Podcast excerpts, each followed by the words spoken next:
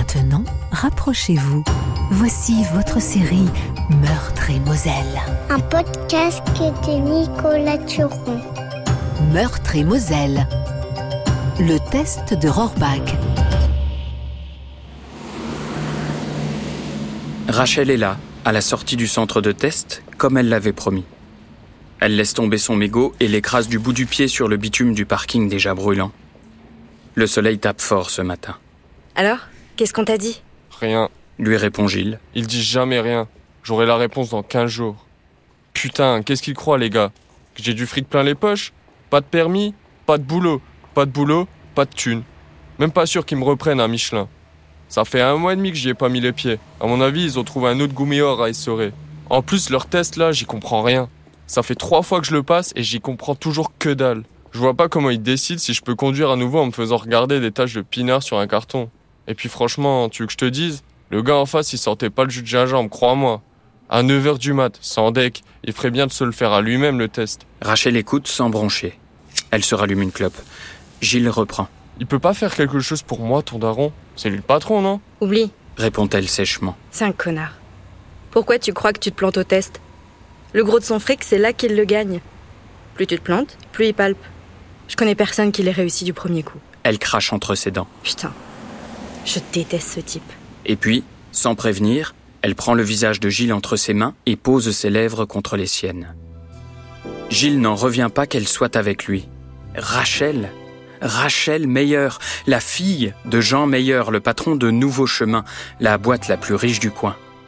Il y a dix ans, il avait fait fortune en fabriquant un produit révolutionnaire à base de jus de gingembre utilisé en thérapie de sevrage alcoolique. Mais surtout, il avait développé un test psychotechnique censé évaluer la capacité à reprendre le volant après une suspension de permis, auquel il avait donné le nom de sa ville d'origine, le test de Rohrbach. La préfecture avait rapidement validé le test et lui avait octroyé le marché sur tout le canton, puis finalement sur tout le pays de Beach. Depuis, Nouveau Chemin faisait la pluie et le beau temps dans une région dans laquelle il est difficile de résister à la tentation de la bouteille quand on a trimé toute la semaine dans les usines de la Sarre. Rachel, c'était déjà la plus belle au collège. Tous les potes de Gilles étaient évidemment amoureux d'elle, mais aucun n'avait jamais tenté le coup. Sortir avec Rachel, c'était comme s'emparer du fort Casso. Impossible. Pas la peine de s'y casser le cœur et les dents. Fallait mieux faire comme les Allemands, contourner et tracer son chemin. Mais Gilles était vraiment accro, peut-être plus que les autres. Alors il avait tenté, lui, en fin de troisième, un peu avant les grandes vacances. Et comme il fallait s'y attendre, il y avait laissé le cœur et les dents. Gilles Manino, 15 ans, tombé au champ d'amour devant le fort Casso. À partir de ce jour, il n'avait plus tellement aimé le collège. Et comme de toute façon le collège ne l'aimait pas vraiment non plus, il était parti en apprentissage l'année suivante. Les années avaient passé, Rachel avait quitté Rohrbach pour étudier à Strasbourg, et Gilles ne l'avait plus croisé qu'à de rares occasions. Jusqu'à ce samedi soir de juin, il y a deux jours. Gilles sirotait une bière chez Momo après une semaine harassante d'inactivité, quand Rachel était entrée dans le café et dans sa vie. Elle s'était assise à une table et avait commandé un verre de vin blanc. Elle portait un jean et une veste légère sur une chemise à carreaux trop grande pour elle. Ses cheveux tombaient sur ses épaules en faisant de grandes boucles rousses. Elle était magnifique. Gilles était retombé amoureux en une fraction de seconde. Il était sorti fumer une cigarette en passant devant elle avec le plus de détachement possible, mais elle lui avait emboîté le pas et lui avait demandé du feu sans trop le regarder. C'est en lui rendant son briquet qu'elle s'était attardée sur son visage. Gilles Salut Rachel. Gilles Manino, j'y crois pas. Ça fait quoi 4 5 ans? Non, non, 6. Troisième B. Collège Sightlinger. Putain, 6 ans Alors t'as fait quoi depuis la troisième? Bah pas grand chose, hein. Un apprentissage en chaudronnerie, mais il n'y avait pas de boulot. Alors quand j'ai eu 18 ans, j'ai fait comme tout le monde. Je suis allé bosser chez Michelin. Et toi? Ils avaient échangé un bon moment sur ses études à Strasbourg, puis à Londres, où elle avait décroché son diplôme de droit des entreprises, et enfin son retour à Rohrbach, il y a quelques semaines, pour bosser dans la boîte de son père. Celui-ci voulait ouvrir des filiales à l'étranger et avait besoin d'elle pour l'épauler. Puis ils avaient repris un verre ensemble, et comme Momo fermait et que Gilles habitait juste à côté, ils avaient fini la soirée chez lui en buvant encore de la bière tiède, la seule chose qu'il avait à lui offrir. Sans vraiment comprendre ce qui lui arrivait, Gilles s'était retrouvé nu à côté de Rachel et ils avaient fait l'amour sur le canapé lit du salon, qui tenait également lieu de salle à manger, de chambre et de cuisine. Ils avaient continué à se raconter leurs souvenirs du collège en fumant des cigarettes. Rachel s'était confiée sur ses relations tendues avec son père, et Gilles lui avait avoué qu'on lui avait retiré le permis, qu'il était au chômage et qu'il devait repasser pour la troisième fois le test de Rohrbach, en espérant que cette fois-ci serait la bonne. Avant de partir, au petit matin, elle lui avait promis d'être présente à sa sortie du test le lundi suivant. Elle avait tenu promesse. Gilles goûte particulièrement ce baiser matinal sur le parking de Nouveau Chemin. Plus encore que le premier échangé avec Rachel vendredi soir dans son appartement, car celui-là a la saveur de la réalité.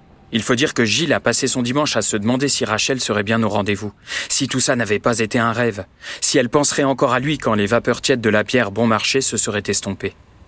Il la regarde. Elle est belle à en mourir.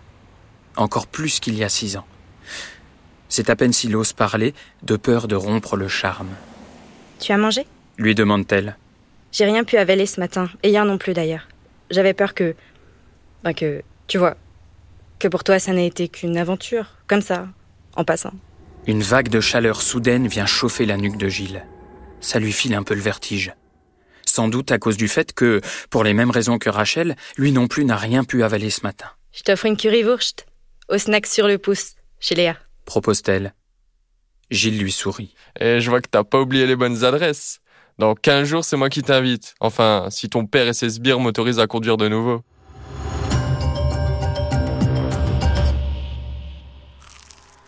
Léa, la patronne du snack, a été généreuse, comme toujours. Gilles peine à terminer sa portion de frites. Rachel, elle, a dévoré la sienne et commence à piocher dans sa barquette. Gilles a l'impression d'être dans La Belle et le Clochard version Beacherland, au bord de la départementale, sans le bandeau néon, mais avec la radio qui hurle du Aya Nakamura et des bouts de saucisses blanches à la place des boulettes de viande. C'est quoi le truc avec ton père? Demande le jeune homme. Qu'est-ce qu'il fait pour te mettre en colère comme ça? Rachel a l'air de tiquer un peu. Elle prend son temps pour mâcher sa bouchée de frites en le regardant droit dans les yeux. Comme si elle essayait de le jauger. Et enfin, elle se décide à vider son sac. Ce qui me met en colère, comme tu dis, c'est qu'il gagne son fric de manière pas franchement honnête, selon moi. Son jeu de gingembre passe encore. Les gens croient bien ce qu'ils veulent, et si ça fait pas de bien, ça peut pas leur faire de mal. D'autres ont fait fortune sur ce principe, crois-moi. Même si, à mon avis, c'est parce qu'il leur fera passer l'envie de s'abrutir le samedi soir. Mais son test psychologique, ça c'est de l'enfumage de première. Peut-être qu'il y a un fond de vérité dans le contenu. Mais il y a zéro contrôle en aval. Les psys sont les seuls à décider si le test est validé ou pas. Et la préfecture s'en balance complètement. Et comme ici tout le monde a besoin de sa bagnole pour aller bosser, et eh ben si tu le rates, tu fonces te réinscrire pour une nouvelle tentative. Et à chaque fois tu raques. Je sais pas si tu te rends compte. Mais là je te parle de plusieurs millions d'euros de chiffre d'affaires. Elle est vraiment en colère, et ça la rend encore plus belle. Le rouge lui fait deux traits sous les yeux, et ses pupilles brillent comme de l'acier poli. Il y a quelque chose que je voudrais tenter. Mais je sais pas si je peux t'en parler. Reprend-elle. Est-ce que je peux te faire confiance? À celle-là, Gilles ne l'avait pas vu venir. Mais de quoi tu parles? là d'un plan. Un plan pour quoi faire? Dis-moi d'abord si je peux te faire confiance. Gilles prend un air faussement offusqué et lâche en souriant de toutes ses dents. Bien sûr que tu peux me faire confiance, on mange la même barquette de frites. Ça la fait rire. Elle se détend un peu. Ok, ça va, je te fais confiance. Ça te dirait de te barrer en douce Loin d'ici. Gilles regarde autour de lui et répond d'un air entendu. À ton avis? Alors écoute bien ça. La semaine dernière, mardi je crois, j'ai quitté le bureau que je partage avec l'expert comptable. Une fois sur le parking, je me suis rendu compte que j'étais partie sans mes clés de voiture. Je suis revenue sur mes pas, et quand j'ai ouvert la porte du bureau, j'ai vu Michel, l'expert comptable, en train de fourrer dans un carton quelque chose qui ressemble sans aucun doute à une grosse liasse de billets, puis se retourner et poser le carton sur l'étagère derrière lui. Gilles n'en croit pas ses oreilles. Arrête. Mais il t'a vu? Non, la pièce est grande, et son bureau est à l'opposé de l'entrée. J'ai fermé la porte sans faire de bruit, j'ai attendu deux minutes dehors, et je suis entrée à nouveau. Michel était retourné à son bureau. J'ai attrapé mes clés, je lui ai souhaité une bonne soirée et je suis partie. Le lendemain matin, le carton n'était plus sur l'étagère. En fin de journée, j'ai quitté le bureau juste un peu avant lui. C'est facile, il est réglé comme une horloge. Il se barre tous les jours à 18h45. J'ai attendu, planqué dans ma voiture, et je l'ai vu sortir deux minutes plus tard, le carton sous le bras. Tu sais où il planque le fric, ce con? Dans le local technique du parking, là où il y a les pelles à neige et les balais. Le meilleur, c'est que ce local n'est jamais fermé. Donc Michel se barre, et moi je fonce au local technique pour voir ce qu'il y a dans le carton. Et là, hallucinant. J'ai pas compté, mais il y a facile 50 000 euros là-dedans, peut-être plus. Gilles n'en revient pas. Il y a deux jours, il a fait l'amour avec la fille dont il a toujours rêvé, et aujourd'hui, elle lui propose clairement de braquer son daron. On est passé de la Belle et le Clochard à Bonnie and Clyde en quelques minutes. Ça va un peu vite pour lui, Mais putain, c'est quoi ces thunes? Elles viennent d'où? C'est là que c'est intéressant. reprend Rachel. J'ai vérifié le journal des comptes. Les règlements en espèces ne sont jamais déclarés, ou très peu. Ni côté centre de test, ni côté usine de gingembre. Une partie de la marchandise n'est donc jamais vendue officiellement, et c'est pour ça que mon père veut ouvrir des magasins à l'étranger. En cas de contrôle, la marchandise manquante apparaît dans les stocks de l'export. Ni vu ni connu. Les liasses de bifton terminent dans le carton puis directement dans sa poche. Et sans doute un peu dans celle de Michel. Gilles Manino parvient très bien à visualiser le carton sur son étagère dans le local technique. Ce qu'il n'arrive pas à se représenter, c'est 50 000 euros en liquide. Et il aimerait bien voir à quoi ça ressemble. Il a besoin de cet argent. Le coup a l'air facile et il se voit bien avec Rachel, loin de ce trou à rats. À quoi tu penses? Lui demande-t-elle. Je pense à ce qu'on peut faire avec 50 000 euros. Rachel lui prend les mains par-dessus la table en inox et cale ses pupilles d'acier droit dans les siennes. On peut déjà s'offrir un billet d'avion et commencer une nouvelle vie ailleurs. Loin. 50 000. C'est assez pour deux. C'est le signal que Gilles attendait. Un long frisson vient de lui remonter le long de la moelle épinière. Un pur shoot d'excitation. Ses oreilles bourdonnent, son champ de vision s'est rétréci jusqu'à ne contenir plus que le visage de Rachel. Il a pris sa décision. Ok, on fait ça comment et quand? Rachel et Gilles ont convenu de prendre un peu de temps pour ne rien laisser au hasard. Ils n'auront qu'une seule chance et il s'agit de ne pas la laisser passer. Deux semaines ont passé et ils se sont vus le moins possible afin de n'éveiller aucun soupçon. Pas de coup de fil et pas de texto. Quelques entrevues chez lui, toujours en journée et toujours en passant par le jardin clôturé de grillages à l'arrière de la maison. Le rez-de-chaussée qui abritait la quincaillerie de ses parents est vide depuis qu'ils sont retournés vivre au Portugal il y a trois ans. C'est là que les jeunes gens ont installé leur QG, à l'abri des regards. Il faut dire que les occupants de la maison mitoyenne ne risquent pas de cafeter. L'agence de voyage qui jouxte l'ancienne quincaillerie n'a plus vu de clients depuis l'invention d'Internet.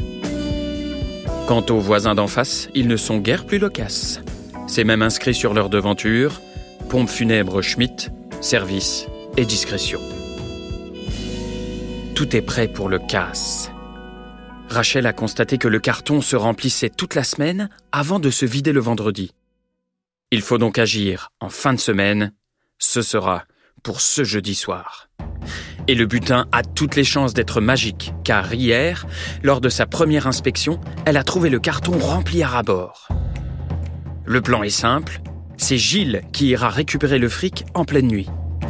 Puis ils ont convenu de laisser le magot au chaud dans le vieux clapier à lapin qui est au fond du jardin de la quincaillerie, de ne pas y toucher et d'attendre quelques jours avant de se retrouver. Rachel passera le chercher en voiture, ils fileront vers l'Allemagne, direction l'aéroport de Saarbrück, posteront le carton vers la destination choisie au dernier moment et adieu le pays de Beach. Dans l'arrière-boutique de la quincaillerie, l'excitation est à son comble. Ils se serrent dans les bras une dernière fois avant de se séparer. Gilles tremble un peu. Jusqu'à présent, il était en coulisses, mais maintenant c'est à son tour d'entrer en scène, et il sent qu'il a sacrément le trac. Ses intestins apprennent à faire des doubles nœuds. C'est une chose d'écrire le scénario, c'en est une autre d'assumer son rôle. On ne s'improvise pas gangster du jour au lendemain. Rachel le regarde longtemps, au fond des yeux. Personne ne dit rien, parce que tout a été dit, vu et revu, cent fois. Et puis elle se défait délicatement de son étreinte, lui sourit, et file par la porte de derrière. Gilles la regarde traverser l'ancien potager où ne pousse plus que des pissenlits. Elle remonte l'allée de béton qui sépare les deux plates-bandes, franchit le portillon et disparaît sur le petit chemin goudronné qui rejoint la rue Pasteur, l'artère principale de Rohrbach. Gilles jette un coup d'œil circulaire sur les environs pour s'assurer que personne ne les a vus et referme doucement la porte derrière lui. Les dés sont jetés. Rendez-vous dans quelques jours pour toucher 50 000 sans passer par la carte prison. Gilles a enfilé un suite à capuche noire et le jogging le plus sombre qu'il a trouvé. ainsi qu'une paire de gants de mécano, vestige de l'époque où il faisait du quad avec ses copains dans la forêt de Montbron. Faute de permis, il a pris le vélo de sa mère, un vieux Peugeot vert avec un porte-bagages pour y sangler le carton. Il est 3h30 du matin, l'air nocturne de Rohrbach est délicieusement tiède, et pourtant, Gilles semble frigorifié. Il ne parvient pas à stopper les tremblements qui lui secouent les épaules. Alors il se met en danseuse et pousse plus fort sur les vieilles pédales rouillées du vélo de sa mère. Arrivé en haut de la rue de Strasbourg, il s'arrête et dissimule le vélo comme il le peut dans la haie de la pizzeria qui fait face au parking de Nouveau Chemin. La rue, faiblement éclairée par les réverbères, est totalement déserte. Au moment où il s'apprête à la traverser, il aperçoit sur sa gauche, venant de la direction de Beach, le clignotement bleu caractéristique d'un véhicule qui approche à vive allure. Merde C'est vrai qu'il y a la gendarmerie juste à côté. Peste-t-il contre lui-même. Dans un mouvement réflexe, il rebrousse chemin et en moins d'une seconde s'écrase contre la haie de Thuya. L'odeur puissante libérée par les résineux aux branches constellées de petits cônes bruns lui fait faire un bond dans le temps. Gilles est tout petit. C'est l'été. Il fait de longues promenades avec son arrière-grand-mère dans la forêt d'eucalyptus qui borde le village de ses aïeux, au Portugal. Il peut sentir, à ce moment même, la main de sa vovo dans la sienne. Une main de vieux cuir tanné, avec de tout petits doigts, tordus. Ses tremblements cessent aussitôt. Il sait où il emmènera Rachel quand tout sera terminé. Une ambulance de la société Miquel passe en trombe devant lui et poursuit sa route sans se soucier de l'ombre du cycliste qui se découpe dans les tuyas. Gilles inspire un grand coup, regarde à droite et à gauche, s'extirpe de son cocon de branche, traverse en courant la route et se plaque contre la façade de Nouveau Chemin. Puis il se faufile jusqu'à la barrière automatique qui barre l'accès à l'allée qui sépare le magasin de jus de gingembre du centre de test agile. Il se glisse par en dessous et disparaît dans la pénombre des quais de déchargement où s'alignent les camions, immobiles. Accroupi dans le noir, il attend que son cœur batte moins fort dans ses tympans et que ses yeux s'habituent à l'obscurité. À quelques dizaines de mètres, il aperçoit une petite cahute qui ne peut être que le local technique, vu qu'il n'y a pas d'autre bâtiment à la ronde. Sans hésiter, il se dirige vers la porte métallique, courbé comme le fantassin qui court sous le feu ennemi. Encore une pause, à l'affût du moindre bruit suspect, la poignée du local dans la main. Personne.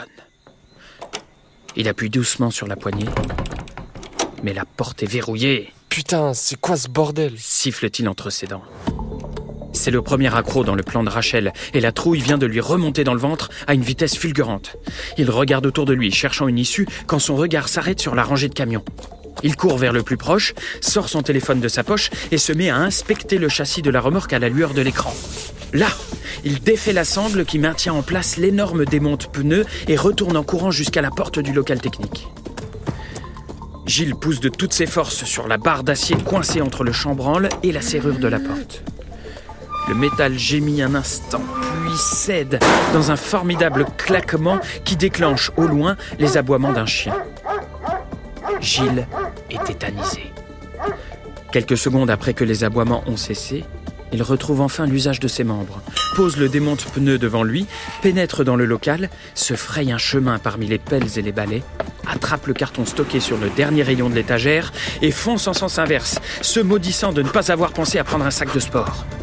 Il dépasse les camions en courant, saute au-dessus de la barrière, traverse la route, arrache son vélo de la haie, coince le carton à la hâte sous le tendeur du porte-bagages, grimpe sur la selle et dévale la rue de Strasbourg. Voilà, c'est fait. Le carton est posé devant lui dans le clapier. Il s'apprête à le recouvrir de vieille paille pour le cacher avant de se raviser.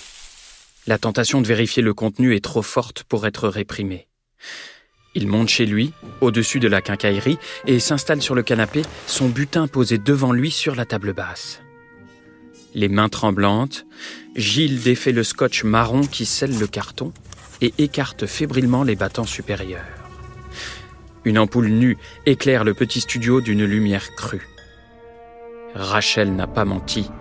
Il est rempli à ras-bord de liasses de billets, sagement empilés. Méthodiquement, Gilles se met à compter. Bien que les billets soient déjà triés, cela lui prend plus d'une demi-heure. Quand il a enfin terminé, l'Elias recouvre la table basse. Gilles a comptabilisé 153 875 euros. Bien plus que les 50 000 annoncés par Rachel. Gilles n'a jamais vu autant d'argent d'un coup. Il ne peut réprimer le sourire mêlé d'excitation et de stress qui vient lui déformer le visage. Ça fait un putain de paquet de fric. Dit-il à voix haute, avant de partir d'un rire de gorge nerveux. Il range précieusement les billets à leur place et retourne au jardin dissimuler le carton sous la paille, au fond du clapier, avant de remonter dans le studio. Puis il prend une douche brûlante, s'ouvre une bière tiède et s'affale en caleçon sur le canapé lit. Il est 5 heures du matin et Gilles ne tarde pas à sombrer dans un sommeil agité. Il rêve qu'il est enfermé dans le local technique du parking de Nouveau Chemin. Des billets par centaines jonchent le sol et les parois métalliques semblent chauffer à blanc. Il essaye de faire sauter la serrure du local, mais le démonte pneu est devenu mou sous la chaleur et lui glisse entre les mains. À l'extérieur, une bête aboie furieusement.